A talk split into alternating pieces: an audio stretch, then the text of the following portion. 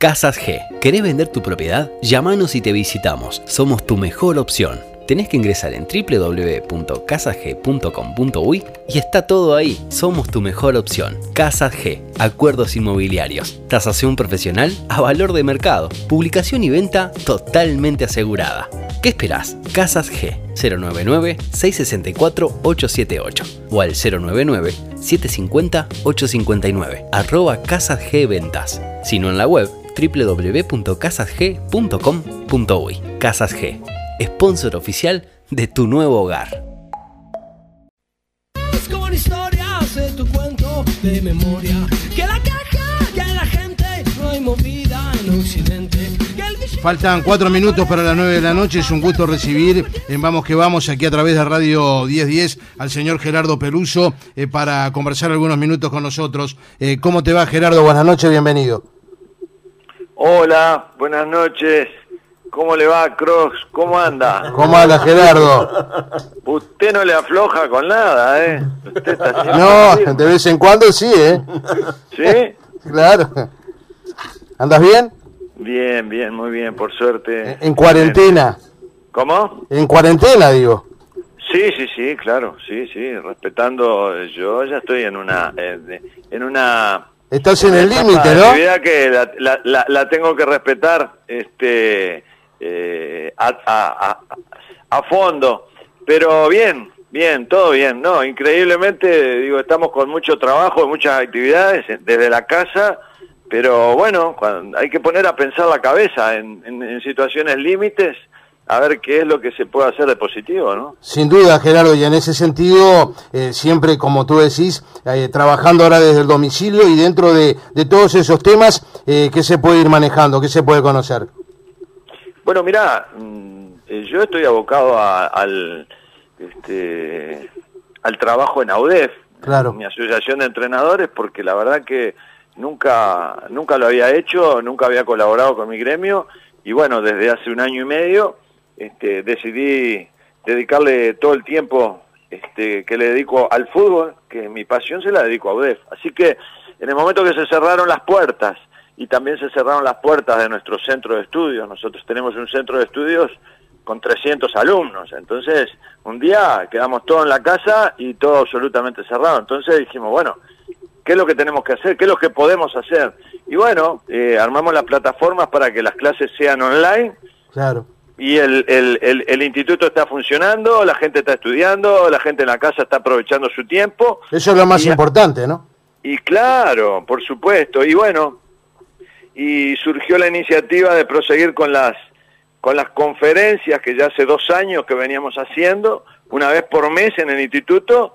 Así que ahora lo hemos hecho a través de videoconferencias y la verdad que ha sido un éxito fantástico, no, este, inimaginable eh, los resultados que hemos encontrado, porque hicimos eh, la primera con Pacho Maturana pensando en una plataforma para, para mil personas y resulta que en este momento eh, ya llevan más de, van más de 10.000 personas que han visto la conferencia de Pacho Maturana. ¿Qué te parece? A todos los rincones de Sudamérica, Centroamérica, a México, Estados Unidos, Europa. Increíble, increíble. El, el jueves que bueno. Reinaldo, ¿no, Gerardo? ¿Cómo? El jueves Reinaldo, Reinaldo Rueda. El próximo jueves, Reinaldo Rueda. Justamente terminamos hace un rato con Martín Lazarte. Este, Ahí está, este- estás con Martín en todo este tema, ¿no? Estamos con Martín, sí, o sea, invité a Martín al proyecto y, eh, bueno, un técnico extraordinario, una persona extraordinaria, inteligente, capaz, y, y se ha puesto a trabajar fuerte. Y bueno, este, va bien la cosa y creo que va a seguir yendo muy bien. O sea, con Rueda el próximo jueves, ahora hicimos un, un ensayo, digamos, del temario que se va, que se va a abordar. Y es muy rico lo, todo lo de, lo de Rueda, ¿no? Es un tipo inteligentísimo, una capacidad, un maestro, un maestro de, de- de la dirección técnica. El título de la charla es el desafío sudamericano hacia Qatar 2020. Sí, exactamente. Bueno, este, se va a hacer un análisis de lo que de lo que fue el Mundial de Rusia, el por qué los cuatro finalistas prácticamente lo transformaron en una Eurocopa, por qué Uruguay fue el mejor equipo sudamericano y luego venirnos hasta la Copa América, hacer un análisis de la Copa América, qué pasó entre, entre Rusia y la Copa América y qué puede pasar en el futuro, analizar el por qué hace tanto tiempo que un equipo sudamericano no puede ganar un campeonato del mundo, este, y después los detalles, ¿no? O sea, por ahí, por ahí va a ir la, la- va, a ir la conferencia. Tal cual. Eh, Gerardo, eh, esta esta idea por parte de, de los futbolistas. Yo la veo por un lado, las, la salud mental, que hay una necesidad de, de volver a una a un entrenamiento, a una realidad de cancha, no oficial, pero sí de entrenamiento. A su vez también hay una necesidad económica, que hay jugadores que esta situación de BPS realmente no la pueden sostener. ¿Qué pasa con los entrenadores? Que no los podemos dejar de lado. Si no hay futbolistas no, no- no hay entrenadores, no hay entrenamiento. Así que ustedes también tienen un rol importantísimo. ¿Qué opinión tienen? Nosotros hemos venido evaluando la situación eh, tres veces por semana este, nos reunimos. Ahora, como nunca, las reuniones de AUDEF, eh, el día que el día que eh, hay menos integrantes somos 12 o 13. O sea que interesados, obviamente, y evaluando esta situación. Hemos eh, armado una, una, una comisión que es la que se va a abocar este, exclusivamente a este tema.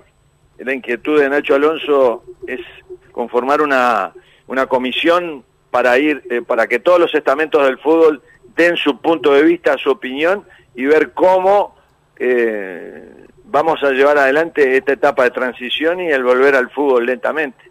Pero eh, nosotros estamos trabajando eh, en silencio y respondiendo al, al- al- a la idea principal de la Asociación Uruguaya de Fútbol, ¿verdad? Entonces, pienso que en el correr de la próxima semana eh, esa comisión tendrá que empezar a funcionar y todo tiene un orden. O sea, acá los primeros que tiene, el primero que tiene que, que opinar al respecto para decir cuándo y cómo es el Ministerio de Salud Pública.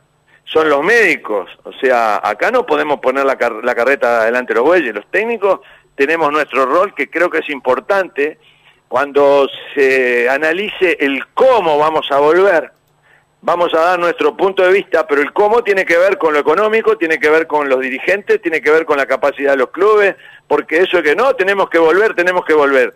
¿En qué condiciones vamos a volver? Porque esto de que no si la Federación Española, no si los alemanes, no, no es copiar y pegar. Nosotros tenemos una realidad que es el Uruguay. Hay que analizar absolutamente en qué condiciones se va a comenzar a entrenar, en qué condiciones vamos a llevar adelante los trabajos y cómo vamos a llegar a jugar. Déjame contarte dos cosas, Ojalá Gerardo. que así sea. Pero acá los contar- apuros, ah, el que está apurado que se tome un plide, ¿viste? Eh, no, no, no, no, esto es, esto es muy simple. Tal porque cual. eh, ahora el tema psicológico, el, tema psicológico porque de repente eh, a mí me sirve eh, que empiece el fútbol y al otro no le sirve y hay temas económicos en el medio. Claro. Las cosas hay que hacerlas pensadas, analizadas y con un orden. Déjame contarte dos cosas. Una, hay una noti- noticia importante en el cierre de jornada este, de España, por llamarle de una manera, ya pasada la medianoche en España, pero hay novedades. Sí, los jugadores se oponen a volver a entrenar y a competir en estas condiciones. O sea, no están de acuerdo con, Con el, el protocolo, protocolo. establecido por la eh, sanidad en España. Y déjame contarte algo más, porque el arranque del programa de Vamos que Vamos, Gerardo, fue con el director médico de la Conmebol, con el jefe de sanidad de la Confederación Suramericana de Fútbol, con Osvaldo Pangracio. Y lo que nos decía Osvaldo es que se mandó ayer a FIFA un protocolo que se está elaborando por parte de Conmebol como para dar ese paso de volver a entrenar. Ahora yo te digo una cosa, mira, a Osvaldo lo conozco perfectamente bien, fue jugador del Olimpia, eh, trabajamos juntos en Olimpia, lo conozco perfectamente bien, sé que es un tipo futbolero. Y está obviamente con las mejores intenciones como estamos todos, pero que en Sudamérica haya un protocolo, te digo que eh, va a ser, este, a ver cómo te, cómo te diría, eh, imposible realizar, porque la realidad nuestra es una, la realidad de Ecuador es otra. Ah, claro. ¿Cómo van a empezar a entrenar MLE y. Barcelona en Guayaquil, en el estado que está Guayaquil? ¿Cómo lo van a hacer en Brasil, donde en algunos estados no hay no ha llegado el coronavirus y en otro en otro estado se está muriendo la gente en la es calle? un descontrol. O sea, son realidades totalmente diferentes. O sea, cada país primero va a tener que solucionar su problema y ver de qué forma lo hace. Y después lo tendrá que ir haciendo cada uno hasta que se puedan integrar todos. Pero una realidad general de Sudamérica, yo, ¿eh? esta es una opinión mía, no la veo, no la veo porque son distintas realidades. Y lo que digan y hagan en España, nosotros tenemos que dejarlo de escuchar. Porque lo que han hecho en España es todo mal. Porque por algo España es uno de los países que está peor en este sentido. cual. Eh, Tal cual. eh, Bueno, Ahí- así ahí como vos tema- escuchaste eso, escuchaste las, las declaraciones de Lukaku, A ver, Sí. no, contame. del jugador que juega en el Inter, En el Inter en Italia, sí, sí, contame. Que para él, eso, ¿no? después de un partido que jugaron, mm, no recuerdo exactamente el partido, pero fue un partido por la, por la Copa, eh, por el campeonato italiano, ¿tá? Después de eso, y antes que se paralizara el fútbol, cuando volvieron ellos, tuvieron unos días libres ahí, cuando volvieron de 25 jugadores que habían en el plantel, 23 estaban en mal estado. Y que él, él piensa, él piensa y opina que la gran mayoría de ellos tuvieron el coronavirus, pero como nadie le hizo un examen y en Italia el caos era total, él cree que lo tuvieron y, y, lógicamente son tipos jóvenes, eh, potentes, fuertes, eh, se recuperaron y sin darse cuenta. Contra Cagliari jugaron. Entonces, ¿qué tal, qué tal lo que te estoy contando? Tremendo. Tremendo, ¿Y qué tremendo. tal? ¿Y qué tal te estoy contando que si por el apuro de querer regresar, ojalá que volvamos lo más pronto posible, ¿eh? ¿qué tal si por el apuro y algunos algunas situaciones que no tienen las las medidas sanitarias mínimas, porque la realidad nuestra, yo no quiero tocar a nadie porque no quiero que- herir a nadie, porque cada uno eh, eh, eh, eh, tiene lo que puede y yo he estado en equipos muy humildes que no tienen las condiciones. ¿Qué tal si se te infectan 5, 6, 8, 10 jugadores en un plantel? A ver, contame, ¿qué pasa? No, no, ¿Y eh, ¿Entrenar, ¿Cuándo vuelve es el fútbol? lejano? ¿Cuándo vuelve el fútbol? Ni Dios permita que pase, ¿no? Pero eso puede llegar a pasar. ¿Cuándo va a volver el fútbol? ¿Entrenar lo ves lejano? ¿Cómo? Entrenar, moverse los equipos, los jugadores en espacios reducidos, aire libre, pocos jugadores, ¿lo ves lejano? Hay- habrá que estudiarlo. Habrá que estudiarlo a ver cuándo es conveniente. Claro, porque esta no posibilidad de mayo, Gerardo, que, que se está manejando, ¿lo ves viable? Yo lo veo obra de adivinos. Decir en tal fecha se va a empezar. Eso hay que ser adivino para para Claro. para, para determinar algo así. Que ahí- ahí Y además, por ejemplo, te cuento, el delegado de Progreso, el doctor Fernando Marasco, me ha dicho, eh, Oscar, tampoco nos sirve de alguna manera, eh, si se puede comenzar a entrenar en el hipotético caso en mayo, para poner, eh, para eh, volver a la competencia, ponerle en julio o en agosto. Y es comprensible, ¿no? No, pero, a ver, lo, lo, lo que pasa es que los deseos de cada una de las partes es una cosa, las necesidades de cada una de, de las partes es otra, porque vos no te olvides que el fútbol es un negocio también, ¿no es cierto? Totalmente. Y es un gran negocio.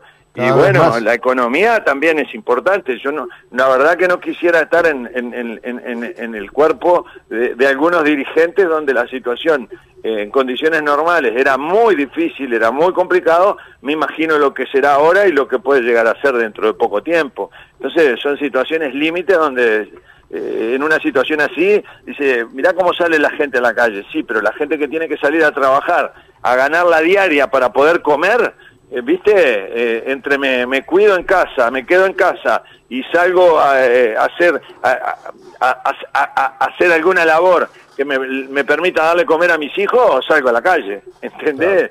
Entonces las situaciones son todas diferentes. Totalmente. Entonces yo lo que, lo que digo es que esto tiene un orden. Esto tiene un orden. Esto tiene un orden. Para, al- para, algo, para algo están los especialistas en cada una de las materias, ¿entendés? Tal cual. Te consulto, no le, no le pongamos fecha, pero hablemos dentro de un plano de la vuelta al fútbol. ¿Sos de los que piensa que debería volver con público?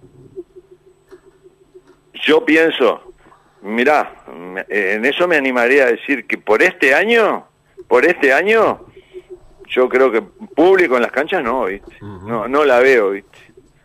Sí, comparto O- contigo. ojalá me equivoque y en septiembre, cuando venga la primavera, estén las canchas llenas y, y- y esté todo bien. Pero, ¿a vos te parece que se puede llegar No. a, a pensar en una cosa como esa? No. Yo creo que por ahora no, ¿viste? Con público no. Generalmente, incluso Gerardo, con- lo hablábamos con los compañeros, eh, con público en los escenarios menores, hoy por hoy la mayoría de los equipos juega a déficit también, ¿no? Es una, una paradoja, pero es así.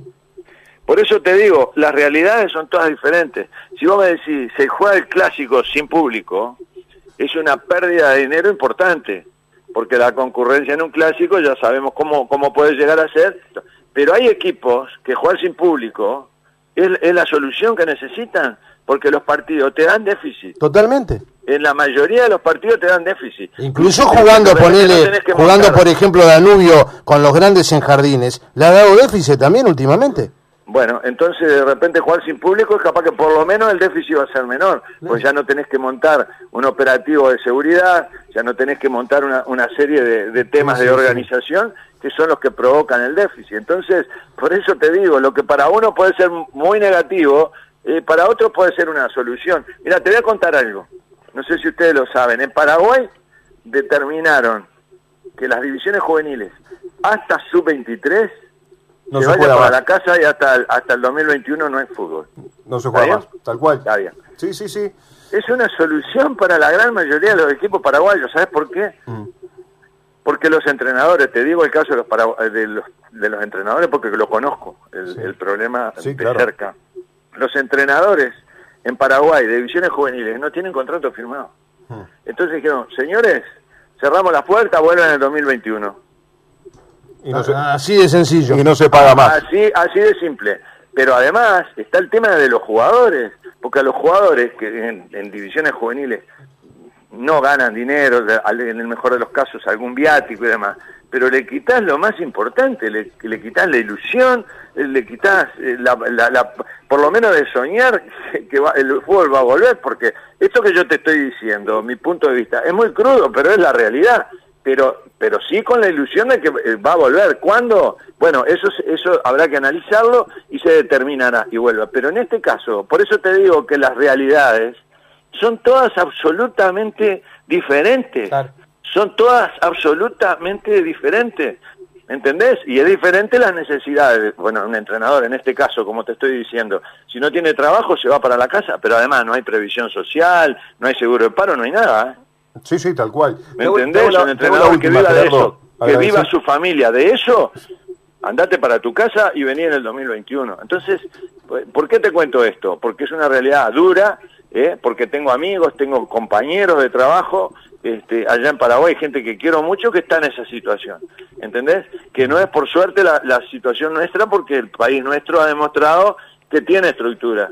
Se quedó un montón de gente sin trabajar, eh, muchísima gente en el seguro de paro, y bueno, eh, nadie se muere de hambre los que están en el seguro de paro. Pero hay otros países que ni siquiera tienen eso. Entonces, por eso te digo que las realidades. Bueno, ayer, ayer hablábamos, Gerardo, ayer hablábamos con el Rulo Varela que está en El Salvador y lo que le está sucediendo al Rulo, el jugador de Juventud de las Piedras, es tremendo. Le dijeron lo que vos acabas de decir. Eh, muchachos, cuando pase todo, eh, volvemos. Y, y no le pagan más el, El sueldo. Rulito, bueno, me tocas un tema sensible, porque al Rulo lo conozco desde antes de nacer. Es de Florida, conozco los padres, conozco la familia, un pibe divino, excelente jugador en Salvador. ¿Te imaginas? ¿Te Eh, imaginas en El Está- Salvador? escu- Entonces, escucha- escu- escuchate esto, Gerardo, lo que te decía Rodrigo. Varado desde hace un mes, con fecha de retorno recién el 5 de junio, quizás le cancelen el vuelo, trata de hablar por intermedio de la mutual con su Cancillería, porque está él, hay otros jugadores más, está el policita da Silva también por allá, y ninguno ha podido retornar. Eh, Imagínate, eh, por eso te digo que las realidades hay que analizarlas en forma particular. Nosotros tenemos eh, terrible lo que me estás diciendo, terrible lo que me estás diciendo. Y mis hijos, mirá, hoy estuve con mis hijos, después de, no sé, hacía 15 días que no los veía, este, y me decían, papá, mirá que estás acá, mirá si te hubiera agarrado, no sé, en cualquier lado donde anduve. Que eh, eh, hace 20 años que ando solo porque porque soy un, enfermo del fútbol este y no quiero ni pensar no quiero ni pensar que también me hubiera pasado como le está pasando a, a muchos compatriotas por ahí. Entonces este es complicada la cosa pero como complicada que es requiere de, de mucha sensibilidad este como te digo que, que quede claro este no hemos salido ni a la prensa ni, ni damos opiniones porque no nos corresponden nosotros los entrenadores, lo que nos corresponde ahora a cada uno de los entrenadores que está trabajando, es ver de qué manera puede entrenar a distancia a sus jugadores, para que las pérdidas desde el punto de vista físico y de la preparación sean, sean atenuadas, ¿me entendés? Y después el resto, y estamos pensando, estamos analizando, tenemos ideas, y bueno, cuando nos sentemos a conversar todos, cada uno pondrá su realidad, sus necesidades, pero siempre con un orden que tiene que, o sea, los expertos en la materia son los que nos tienen que indicar el camino. No somos los entrenadores, ni los preparadores físicos, ni los jugadores.